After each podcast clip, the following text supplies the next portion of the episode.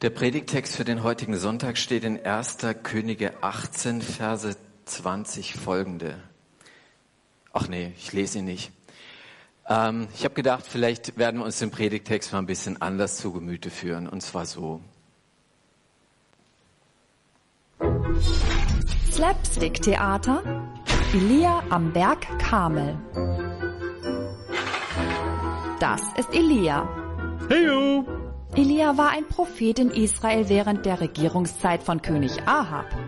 Seine Aufgabe war es, den Menschen zu sagen, was Gott sie hören lassen wollte. Das ist König Ahab. Er stammte aus einer Reihe von Königen, die schlechte Dinge taten. Aber König Ahab war der schlimmste von allen. Er verführte die Israeliten dazu, böse Dinge zu tun und sie wandten sich von Gott ab und beteten einen falschen Gott mit dem Namen Baal an. Gott sagte zu Elia, er solle mit Ahab sprechen. Elia sprach zu Ahab und sagte, bringe alle Israeliten und den Propheten Obadja zu mir auf dem Berg Karmel. Ahab tat, was Elia sagte. Dann trat Elia vor sie und sprach, wenn der Herr Gott ist, folgt ihm. Aber wenn Baal Gott ist, dann folgt ihm. Die Leute blieben ganz still. Elia bat um zwei Stiere und sagte den Propheten von Baal, dass sie sich einen aussuchen könnten, welchen sie Baal opfern möchten. Sie sollten die Opfer vorbereiten und auf den Altar legen, aber kein Feuer anzünden. Elia sagte, ich nehme den anderen Stier und werde ihn opfern, aber auch ich werde ihn nicht anzünden. Dann ruft ihr den Namen eures Gottes an und ich rufe den Namen des Herrn an. Der Gott, der antwortet, indem er das Opfer in Brand setzt, ist der wahre Gott. Und alle Menschen stimmten zu. Yeah! Elia ließ den Propheten des Baal den Vortritt. Alright, you first. Sie bereiteten das Opfer vor und riefen von morgens bis mittags den Namen Baal. O Baal, antworte uns! Aber es gab keinerlei Antwort. Hey! Elia begann sie zu verspotten. Ihr müsst lauter schreien. Vielleicht ist er auf einer Reise oder schläft und muss geweckt werden.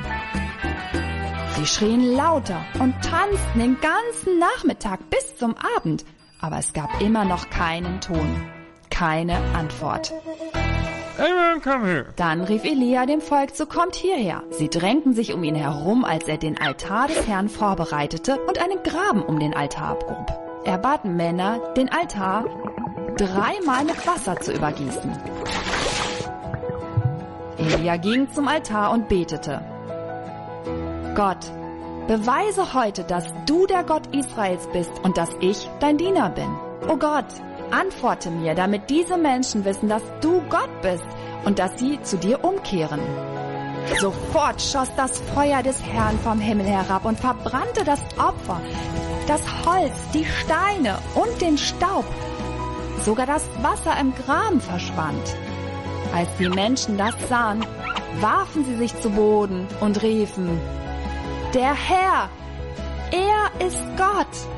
Ja, der Herr ist Gott.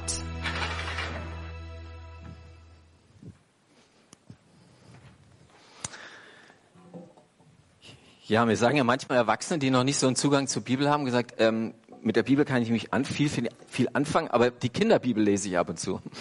Ja, manchmal ist es ein leichterer Zugang. Äh, wir haben mal die ganze Geschichte gehört, sind auch viele Verse, deswegen mal dieser Zugang heute.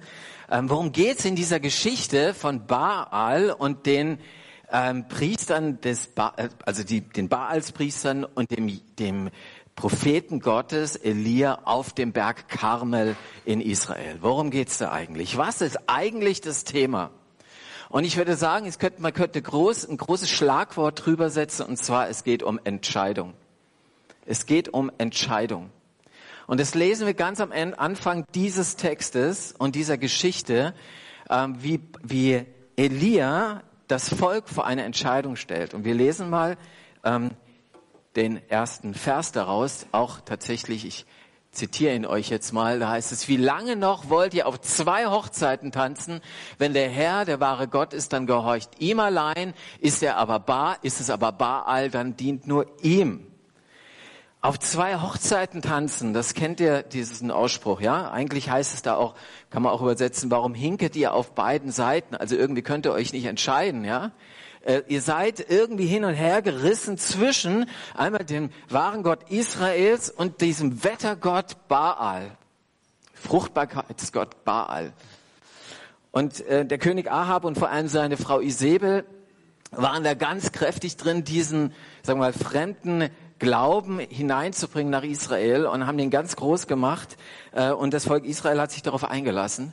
Und irgendwie spielte beides in Israel eine Rolle. Einmal der Glaube an Yahweh, also den Gott der Bibel, und dann der Glaube an diesen Fruchtbarkeits- oder Wettergott Baal. Und letztendlich, wisst ihr, wir müssen eigentlich nicht ähm, auf den Karmel gehen, auf diesen Berg in Israel, um uns diese Frage zu stellen. Diese Frage, die betrifft auch mich und dich. Die Frage ist, tanze ich auf einer Hochzeit oder auf zwei Hochzeiten? Die Frage nach Entscheidung. Gott will tatsächlich, dass ich mich entweder ganz zu ihm stelle oder auf die andere Seite gehe. Er möchte, dass ich eine klare Sache mache. Und es hat etwas mit dem zu tun, was Liebe eigentlich beinhaltet. Und das wird sehr deutlich. Liebe will den anderen in der Liebesbeziehung eigentlich ganz. Er möchte seine ganze Hingabe. Stell dich mal Folgendes vor, oder ich stelle mir das mal vor, ich ähm, traue zwei, ein Brautpaar, die stehen also hier vorne und schön festlich alles, schöne festliche Gesellschaft. Alles ähm, freut sich eigentlich über diesen Tag und dann frage ich den Mann, machen wir es einfach mal, fragen einfach mal den Mann in dem Fall und fragen, ja, du lieber, wie auch immer du heißt, ähm, möchtest du, willst du Erna in Freud und Leid die Treue halten, bis dass der Tod euch scheidet? Und dieser Mann würde antworten, ja, aber mit Einschränkung. Weil da gibt's ja eigentlich noch die Anja. Und die Anja, ähm, die mag ich eigentlich auch. Und die finde ich auch nicht schlecht. Und mit der, ach, zumindest ab und zu würde ich die auch gerne lieben. Und der treu sein. Hm. Merkt ihr was? Das passt nicht, ja? Also tatsächlich, ähm, das merken wir in zwischenmenschlichen Liebesbeziehungen schon. Ähm, wenn ich wenn ich den anderen liebe, dann gebe ich ihm mein Ja-Wort und sage Ja und zwar ganz Ja zu ihm. Ganz Ja zu ihm. Und das ist eigentlich auch das Wesen der Liebe, was uns in der Bibel beschrieben wird. Also ich gebe mich dir ganz hin, aber ich wünsche mir auch, dass du dich mir ganz hingibt. Und so ähnlich ist das bei Gott auch. Gott, es gibt sogar eine Stelle im äh, fünften Buch Mose, da heißt es, dass Gott ein, spricht Gott von sich als ein eifernder oder ein eifersüchtiger Gott. Ein eifernder, ein eifersüchtiger Gott, man kann, müsste es eigentlich umschreiben, um nicht in Missverständnis äh, zu erliegen, zu meinen, äh, Gott sei insofern hasserfüllt, eifersüchtig, sondern ich bin ein Gott, sagt er, der von euch ungeteilte Liebe erwartet. Und Jesus lebt uns das eigentlich vor, ungeteilte Liebe. Er liebt dich ungeteilt. Jeder, der ja, er, er gibt alles für uns. Er gibt sich uns ganz hin. Das sehen wir am Kreuz. Er gibt sich ganz hin für uns. Er, er gibt alles auf für uns. Und du sollst seine Braut sein. Heißt in der Bibel, die Gemeinde ist seine Braut. Er allein will dein Bräutigam sein. Und wenn ich andere Dinge oder Personen vertraue, wenn ich andere Dinge mehr liebe, wenn ich anderen Dingen mehr gehorche, wenn ich andere, von anderen Dingen mehr erwarte als von Gott, dann ist es biblisch gesprochen wie eine Art geistlicher Ehebruch. Keine Ahnung, wie es bei dir aussieht. Welche Rolle, und das ist so die Frage, die ich dir mal mitgebracht habe, welche Rolle spielen Gott und Jesus eigentlich gerade in deinem Leben? Kann es sein, dass du auf zwei Hochzeiten oder mehr Hochzeiten tanzt? Welche Götzen hast du? Und das frage ich jeden, egal wo du in deinem Glaubensleben gerade stehst, ob du an einer Anfangsreise, Entdeckungsreise bist oder ob du schon lange drin stehst wir sind immer wieder in der Gefahr, Gott eben nicht ungeteilt zu dienen und ihn zu lieben, sondern dass wir auf zwei Hochzeiten tanzen. In der Vorbereitung habe ich ein Bild gefunden, das fand ich sehr schön. Ihr kennt vielleicht diese Stifte, ja, wo man, wo man einmal ähm, einen Kuli hat und einen, eine Kulimine und eine Bleistiftmine. Kann man so draufdrücken. Kennt ihr die? Konfis, schon mal gesehen? Ja, genau. Da sind zwei Minen in einem Stift drin und man immer da, wo Bedarf ist, dann nehme ich den. Und es gibt viele Christen auch, die genau so äh, ihr Glauben leben. Ähm, ach ja, heute mal Kuli dran und morgen, dann ist der Bleistift dran. Aber Gott möchte ungeteilte Liebe haben von mir. Entscheid dich. Das ist eigentlich das, was Elia uns hier auf den Weg gibt. Und die Frage ist, was ist mein Götze eigentlich? Wir müssen, ja, haben, es kommt selten noch vor bei uns, dass sich Menschen so irgendwie vor einem Götzen niederfallen, ja, oder niederknien, ja, für, tatsächlich für irgendeinem Standbild oder sowas. Das kennen wir aus unserer Kultur eigentlich wenig, würde ich sagen. Aber was sind denn dann unsere Götzen? Das ist so die Frage, die ich euch auch mitgebracht habe. Und was ist eigentlich ein Götze? Ich habe euch eine Definition mal mitgebracht von Timothy Keller.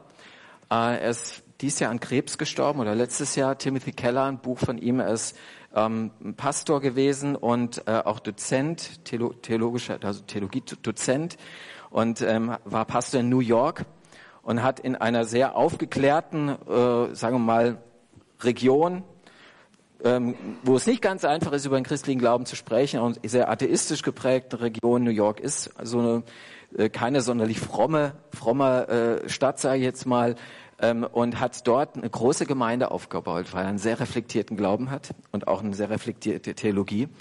Und er hat, schreibt in diesem Buch, äh, es ist nicht alles Gott, was glänzt. Es ist nicht alles Gott, was glänzt. Äh, da geht es nämlich um unsere Götzen, die wir haben. Und er definiert, äh, definiert Götze folgendermaßen. Äh, kannst du mal bitte eins weiter drücken? Mit einem Gott oder einem Götzen haben wir es immer dann zu tun, wenn ein vergänglicher Wert angebetet und vergöttert wird, als gäbe es ohne ihn keine Freude im Leben. Einen falschen Gott kann man auch daran erkennen, dass einem das Leben sinnlos vorkäme, wenn er nicht mehr da wäre. Jedes Mal, wenn man im tiefsten Inneren davon überzeugt ist, solange ich das habe, hat mein Leben einen Sinn. Ich bin wichtig, wertvoll und abgesichert. Immer dann ist man einem Götzen auf den Leim gegangen. Also es hat etwas mit unserer Erwartungshaltung zu tun. Was erwarte ich von Dingen in dieser Welt? Und ein Götze hat ein weiteres Kennzeichen. Ein Götze kann, kann von seinem Wesen her nie das halten, was, es, was er mir verspricht. Er kann es nicht halten. Was könnte so ein Götze sein in deinem Leben, in meinem Leben? Heißt ich, vielleicht denkst du, wow, Party und Alkohol, wenn ich das nicht habe in meinem Leben, dann ist mein Leben irgendwie freudlos. Dann fehlt was Wesentliches in meinem Leben. Ich kann gar nicht ohne. Oder du denkst dir, mal ein positives Beispiel, ohne meinen Ehepartner und meine Familie wäre mein Leben vollkommen sinnlos. Familie ist ein positiver Wert, ne?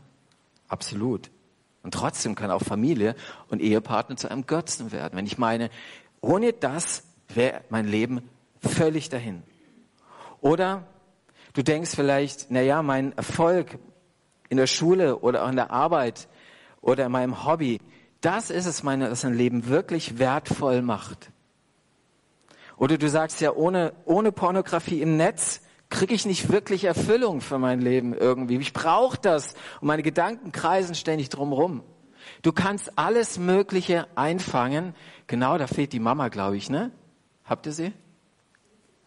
Wer? Felicitas, ist sie da? Ah, da ist sie. Okay, super. Also alles in dieser Welt, alles in dieser Welt kann eigentlich zu einem Götzen werden und damit zu einem Konkurrent Gottes. Insofern Konkurrent, ähm, dass ich davon, dass ich mir Dinge erwarte davon, die, die, diese, die diese Dinge nicht halten können. Und das Gute ist, wie, können man, wie kann ich eigentlich diese Götzen entlarven in meinem Leben? Wie kann ich die entlarven? Mein kleiner, kleiner Tipp, ähm, wenn wir auf unsere Tagträume achten, was erfüllt unsere Tagträume? Dann sehen wir schon oft einen Hinweis darauf, was unsere Götzen sind. Welche Gedanken machen mir die größte Freude? Was sind meine größten Träume? Und dann die Frage, ist das so wesentlich für mein Leben, dass ich gar nicht davon lassen kann? Dass ich mich davon auch niemals trennen könnte? Ich möchte mich dich einladen, dass du jetzt, wenn wir, wenn wir mal diese Folie weiter noch lassen, da könnt ihr auch noch mal ein bisschen gucken. Wir werden ein bisschen Musik haben und in der Zeit möchte ich, dass ihr mal drüber nachdenkt. Wo tanzt du auf zwei Hochzeiten? Wo, was sind deine Götzen in deinem Leben vielleicht? Die dir viel versprechen, aber eigentlich nicht wirklich das halten können, was sie äh, vorgeben. Ähm, deswegen werden wir ein bisschen Musik hören, ein bisschen Stille haben. Denkt mal über euer Leben und das nach. Was sind deine Götzen?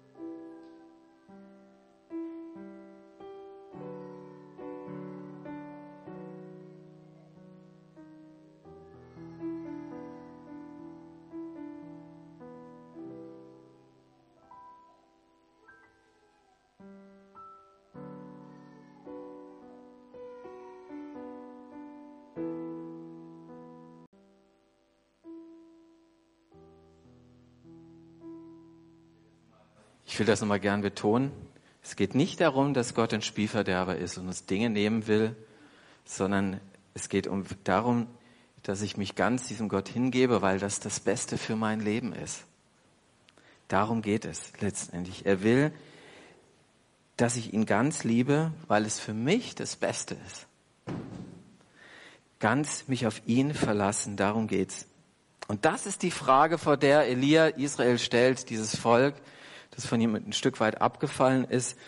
Ähm, so, das ist die Frage, die sich da auf den Berg Kamel stellt. Ähm, und letztendlich auch die grundsätzliche Frage, wer ist eigentlich der wahre Gott? Und darum geht es jetzt auch weiter. Ist tatsächlich so, äh, er fragt das Israel und die Israeliten sind erstmal still. Also wer ist, tanzt ihr auf zwei Hochzeiten? Ähm, könnt ihr euch mal entscheiden? Und die beiden und, und die und die Israeliten, die stehen schweigen erstmal. Ich weiß nicht, wahrscheinlich stehen sie so dazwischen. Da sind einmal 450 Baalspriester und der König Ahab mit Isabel und auf der anderen Seite ist der Elia. Und irgendwie wollen sie sich mit keinem scheinbar verscherzen, ja. Sie schweigen. Und jetzt, Achtung, jetzt geht die Story so richtig los. Jetzt kommt es zum Showdown auf dem Karmel, auf diesem Berg. Ähm, äh, totales Ungleichgewicht, ne? 450 auf der einen Seite, eine auf der anderen Seite. Sie einigen sich auf ein Verfahren, wie wir das machen, also quasi ein Wettbewerb zwischen den Göttern. Äh, das Fleisch von einem Stier soll her, wird auch schnell dann hergebracht und ähm, äh, entscheidend ist, wir nehmen also einen Stier, aber wir werden auf keinen Fall irgendein Feuerzeug oder ein, äh, gab es noch nicht, Streichholz oder ein Feuerstein oder sowas anwenden. Wir werden es nicht einsetzen. Der wahre Gott wird sich dadurch zeigen, dass er, zeigen, dass er Feuer vom Himmel fallen lässt. Ähm, er wird eingreifen. So, das ist der Wettbewerb. Und so geht's auch schnell los. Also Stiere werden beigebracht. Die Baalspriester geben alles, und zwar alles, was sie können, so spielen auf ihrer religiösen Partitur rauf und runter. Äh, die Baalspriester rufen, Baal, erhöre uns, Baal, erhöre uns. Und stellt euch mal vor, 450 in diese Kirche gehen, wenn alles besetzt ist, 280 Leute. Und jetzt nehmt noch mal circa 100 Leute dazu die stehen dort auf dem Karmel und tanzen um den Altar und schreien ständig, Baal, erhöre uns. Und äh, sie, sie, sie hüpfen da rum und schreien und schreien und Baal, und das ist ziemlich anstrengend. Und zwar nicht nur mal eine halbe Stunde, sondern von morgens bis in den frühen Abend, meist nicht genau, vielleicht späten Abend. Und dann kommt noch, um, um Jahwe zu zeigen, dass sie es ganz ernst meinen, nehmen sie spitze Gegenstände und ritzen sich in ihrer Haut. Ja? So, so sind sie drauf und dran, ihren Gott und ihren Götzen zu überreden, dass er doch endlich eingreift. Und das Ergebnis ist, es kommt kein Feuer. Es bleibt unberührt, das Fleisch auf dem Altar. Gott zeigt sich nicht, ihr Gott zeigt sich nicht, Baal zeigt sich nicht. Und dann kommt Elia an die Reihe. Also nochmal, die Baalspriester, ganz viel religiöse Leistung, ja, das gibt's auch manchmal unter Christen, die meinen müssen, müssten vor Gott ganz viel leisten und dann, dann wird Gott einen erhören. So ist Gott nicht. Gott ist kein Leistungsgott. Elia macht es gerade anders und er zeigt ganz deutlich, wie das eigentlich geht. Er ist an der Reihe. Und jetzt, um der Sache um die Sache noch mal ein bisschen auf die Spitze zu treiben, macht er Folgendes. Er lässt einen Wassergraben um den Altar noch mal äh, ziehen, also einen Graben. Und dann lässt er die Leute dreimal vier Eimer Wasser über das, den Altar äh, schütten und mit dem Opferfleisch, das da drauf ist. Also es war eigentlich nass, nasser ging's nicht. Ja? Also wirklich alles nass. Es ist unmöglich, das will Elia machen, sagen, es ist un, eigentlich schon unmöglich, dass so ein Stück Fleisch einfach anfängt zu brennen und zu brutzeln. Aber es ist noch unmöglicher, dass ein triefend nasses Opfer anfängt zu brennen. Er treibt es auf die Spitze und wird dadurch die Größe und Macht Jahwes und Gottes noch einmal vor Augen führen. Und dann, wie gesagt, er tanzt nicht, er ritzt nicht, er schreit nicht. Ich stelle mir vor, wie er niederkniet, steht zwar nicht im Text, also ähnlich stelle ich es mir vor. Keine religiöse Anstrengung, sondern ein ehrliches, offenes Gebet. Und dieses Gebet gucken wir uns an. Zwei, ja, genau da. Herr, du Gott Abrahams, Isaaks und Israels, heute sollen alle erkennen, dass ich allein Gott unseres Volkes, dass du allein der Gott unseres Volkes bist. Jeder soll sehen, dass ich dir diene und dies alles nur auf deinen Befehl hingetan habe. Erhöre mein Gebet, Herr. Antworte mir, dass dieses Volk wirklich einsieht, dass du, Herr, der wahre Gott bist und sie wieder dazu bringen willst, dir allein zu dienen. Elia wünscht sich, dass Gott sich selbst beglaubigt. Durchs Feuer beglaubigt ist das Thema heute. Er möchte, dass Gott sich selbst beglaubigt vor dieser ganzen Schar an Menschen, diesem Volk Israel, das da steht und dieses ganze, diesen Showdown mitverfolgt. Und dann passiert wirklich das Wunder, Gott schickt Feuer vom Himmel. Ganz ehrlich, ich wäre manchmal dankbar, wenn die Bibel ein bisschen ausführlicher wäre in dem, was sie so beschreibt. Steht da aber nicht. Es gibt so ein paar Vermutung, kann ein Blitz wäre es gewesen oder was auch immer. Wir bleiben in dem Rahmen der Spekulation. Lassen wir es doch einfach so, wie es da steht. Irgendwie fängt dieses Feuer an zu brennen und wir gehen davon aus, dass Gott dieses Feuer anfängt äh, brennen zu lassen. Und äh, er verbrennt nicht nur das Opferfleisch, sondern es verbrennt alles. Das Wasser verdunstet, all das, was da ist. Der Altar ist zum, zum, am Schluss in Schutt und Asche. Ähm, dieses Feuer Gottes, was da vom Himmel kommt, ist ein schönes Sinnbild. Also in der Bibel steht für das Feuer oft auch für das Gericht Gottes. Also Gott kommt, um das Unrecht sozusagen äh, zu vertilgen. Aber in dem Fall steht stärker im Vordergrund das Feuer als ein Sinnbild der Herrlichkeit und äh, Gegenwart Gottes. Gott zeigt sich hier als ein herrlicher, mächtiger, großartiger Gott durch dieses Feuer vom Himmel. Er zeigt sich ganz bewusst. Und so, dass es eigentlich jeder sehen kann. Unübersehbar ist es. Also ich wäre gern dabei gewesen, ihr auch? Ich weiß nicht. Ich hätte es gerne mal miterlebt. Ich glaube, dass sowas ganz wichtig ist, dass wir merken in unserem Leben, Glaubensleben, wie Gott immer wieder mal Feuer vom Himmel fallen lässt. Vielleicht nicht so wie beim Elia, vielleicht ganz anders. Wir waren am Freitag, jetzt keine Angst, ist, äh, ist kein echter Sprung, wirkt nur so. Wir waren im Kino mit Konfis. Ja, äh, bisschen unscharf, aber Helligkeit war das Problem. Also wir waren im Kino, ich glaube, das ganze Kino Neuenburg war fast nur mit Neuenburgern Jugendlichen und äh, ein paar aus unserer Gemeinde besetzt.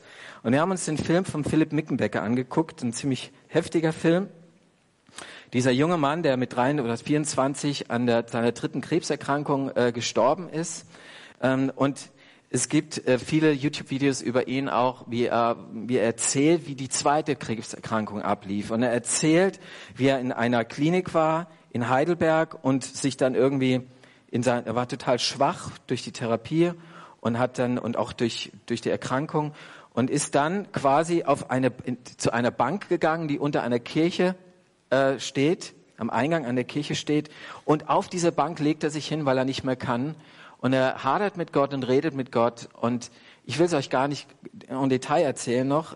Auf jeden Fall macht er dort eine Erfahrung mit Gott, die ihn so umhaut, dass er ab dem Moment sagt, okay, ich will mit dir leben. Ich will nicht auf zwei Hochzeiten tanzen. Ich will mit dir leben. Und ich sage, das ist für ihn eigentlich schon das entscheidende Feuer, das vom Himmel für ihn gefallen ist, auf ihn gefallen ist. Dass er diese intensive Erfahrung der Liebe Gottes auf dieser Bank macht er wird dann ohne Chemo, Chemo auch geheilt von der zweiten ähm, von der zweiten Krebserkrankung, berichtet er dann auch. Und dann war es immer so, er sagt dann, er hat zu Gott immer gesagt, hey, ich will, wenn es dich gibt, dann will ich, dass du mal Feuer vom Himmel fallen lässt, so wie es in der Bibel heißt. Ich will es wirklich, dann glaube ich an dich. Und jetzt macht er diese Erfahrung, diese Liebeserfahrung mit Gott und er geht nach Hause und sagt zu Gott, also jetzt brauchst du kein Feuer mehr vom Himmel fallen lassen. Das reicht mir. Ich weiß, dass es dich gibt. Ich habe die tiefe, feste Gewissheit, du bist da. Und dann passiert Folgendes, und das gucken wir jetzt mal uns in diesem Clip an.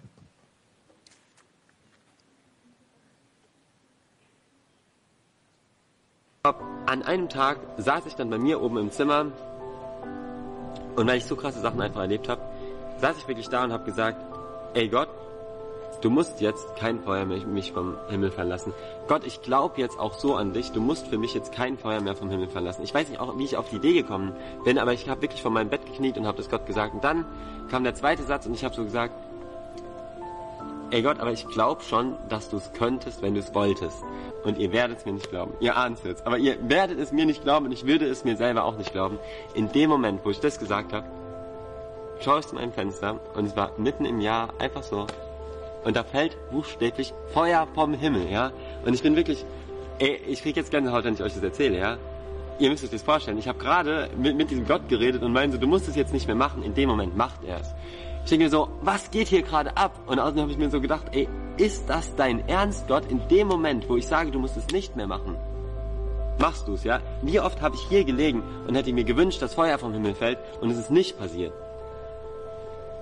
Ich sage euch, ich habe da gelegen, ich habe zum Fenster rausgeguckt und denk so, das kann doch jetzt nicht sein. Ja, ich habe nicht sehr hoch gewohnt, es war vielleicht 10 Meter Höhe, guck aus dem Fenster. Mein Gehirn fängt an zu arbeiten, ja, weil ich ein sehr rational denkender Mensch bin. Was passiert hier gerade? Ja, wer hat hier gerade irgendeine eine Show hier ab? Wer, wer spielt da mir gerade irgendwas ab? Ja, ich stehe auf, ich habe wirklich weiche Knie gehabt, gehe zum Fenster. Ich konnte fast nicht mehr laufen. Ich habe einfach noch gezittert, habe so gemerkt, ey krass, ich laufe zum Fenster, in dem Moment gibt es einen riesen Schlag und es fällt einfach nochmal viel, viel, viel mehr also Feuer vom Himmel. Ich gucke so raus, denke so, was geht hier ab? So, und in dem Moment habe ich realisiert, was gerade passiert ist. Und ich glaube, vielleicht könnt ihr es schon ahnen, aber ich hoffe, dass ich euch jetzt nicht enttäuscht habe mit der Geschichte, weil ich war auch nicht enttäuscht. Es ist nämlich echt Feuer vom Himmel gefallen. Unten auf der Straße stand genau in der Minute, genau in der Sekunde, wo ich dieses Gebet gesprochen habe, laut an mein Bett, und ich habe das Gebet auch nur das eine Mal so gebetet, stand ernsthaft unten ein Mann auf der Straße und hat Raketen angezündet. Und die Raketen sind genau über mein Fenster explodiert. Es waren genau die Raketen, bei denen Feuer vom Himmel fällt. Genau um die Uhrzeit, mitten im Jahr, bei uns im alten Ortskern von unserem Ort, wo einfach nichts los ist. Und ich denke mir so, Junge, das kann doch nicht sein. Das kann doch jetzt einfach kein Zufall sein. Wer ist dieser Mensch, der da unten steht? Ich bin auf die Welt nicht mehr klargekommen und das Feuer ist halt wirklich direkt von meinem Fenster runtergeregnet. Vor allem habe ich mir so gedacht, welche Raketen explodieren in der Höhe. Also es war einfach alles total verrückt. Ich hoffe, dass ihr das jetzt wirklich nachvollziehen könnt, dass ihr mich jetzt nicht für bescheuert erklärt.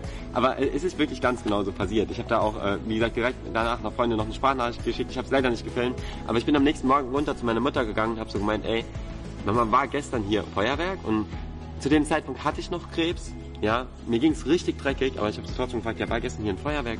Und mit, ja, ja, ich habe es auch gehört. Ich so, wer hat hier Feuerwerk gemacht? Ich so, keine Ahnung, wer um die Jahreszeit hier Feuerwerk macht.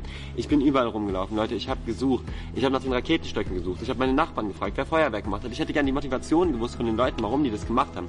Ich habe niemand gefunden, bis zum Schluss nicht. Aber wisst ihr, was mir da so richtig klar bewusst geworden ist, ist einfach, dass als ich hier auf der Bank gelegen habe, wenn da eine Rakete gekommen wäre und wäre über mir explodiert, dann hätte ich gesagt, Gott, das zählt nicht. Ich wollte, dass du Feuer vom Himmel fallen lässt und nicht, dass eine Rakete über mir explodiert. Das war nur eine Rakete, verarschen kann ich mich selber, ja. Und in dem Moment, wo das vor meinem Zimmerfenster passiert ist, habe ich einfach so gemerkt, es geht eigentlich nicht darum, dass wirklich Feuer vom Himmel fällt. Es geht nicht darum, dass sich Gott uns irgendwie beweist, ja. Sondern ich habe einfach gemerkt, ey, dieser Gott ist da und selbst wenn er mich da noch nicht geheilt hat vom Krebs, der hat wirklich irgendwie einen Plan für mich und der hört meine Gebete, ja. Und das finde ich so krass. Das ist wirklich das, was ich am allerkrassesten finde, dass Gott wirklich zu uns reden kann und dass er uns vor allem zuhört und dass er so krasse Sachen für uns macht. Und wenn es eben nur so ein Zufall ist, und ich würde euch halt voll ermutigen, irgendwie selber drauf zu schauen und wirklich auch wenn es ein kleiner Zufall ist, es ernst zu nehmen, andererseits auch wirklich Gott herauszufordern und Gott zu fragen, ey Gott, ich kann nicht an dich glauben, ich kann dich nicht sehen, mach mal irgendwas krasses für mich, ja. Und dieser Gott ist schon ein ziemlich cooler Gott, wenn der sogar so ein Pyromane ist, dass der hier Feuer für mich vom Himmel regnen lässt. Na, Ja, Philipp. Beeindruckende Persönlichkeit. Ich empfehle den Film, er ist allerdings sehr hart auch. Feuer vom Himmel fallen, merkt ihr was? Ich möchte euch eine andere Sache erzählen. Ich war le- letzte Woche ähm, mit einigen Pastoren, treffen uns ab und zu hier aus der Region, aus verschiedenen evangelischen Freikirchen und Landeskirchen, ganz unterschiedlich. Und äh, zwar, es waren zwei Pastoren da aus einer Freikirche aus, ähm, aus Mülheim.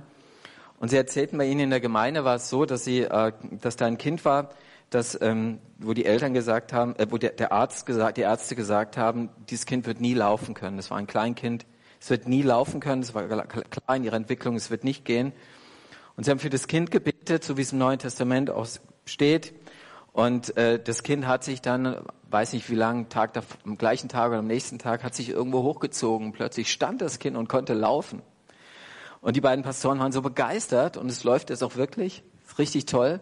Und dann gab es eine andere Familie, die wurden so ermutigt dadurch, dass sie gesagt haben, okay, also unser Kind hat auf einer Seite, einem Auge nur 40 Prozent Sehkraft. Wir lassen einfach mal für das Kind beten. Wir wollen mal gucken, ob Gott Feuer vom Himmel fallen lässt. Ja, so. Und dann äh, haben sie gebetet für das Kind und äh, sie sind zum Augenarzt gegangen und es hat wieder 100 Prozent Sehkraft auf ein Auge. Gott lässt manchmal tatsächlich so spektakulär Feuer vom Himmel fallen, dass wir Erfahrungen mit ihm machen, die so einzigartig sind. Das ist nicht der Alltag, das wissen wir auch. Aber es kommt vor. Und ich will es trotzdem noch ein bisschen runterbrechen. Es muss nicht immer so spektakulär sein. Als Philipp da auf seiner Bank lag, war das nicht sehr spek- spektakulär. Aber er hat eine Erfahrung gemacht, die so eindringlich war, dass wir sagen müssen, da ist Feuer für ihn vom Himmel gefallen.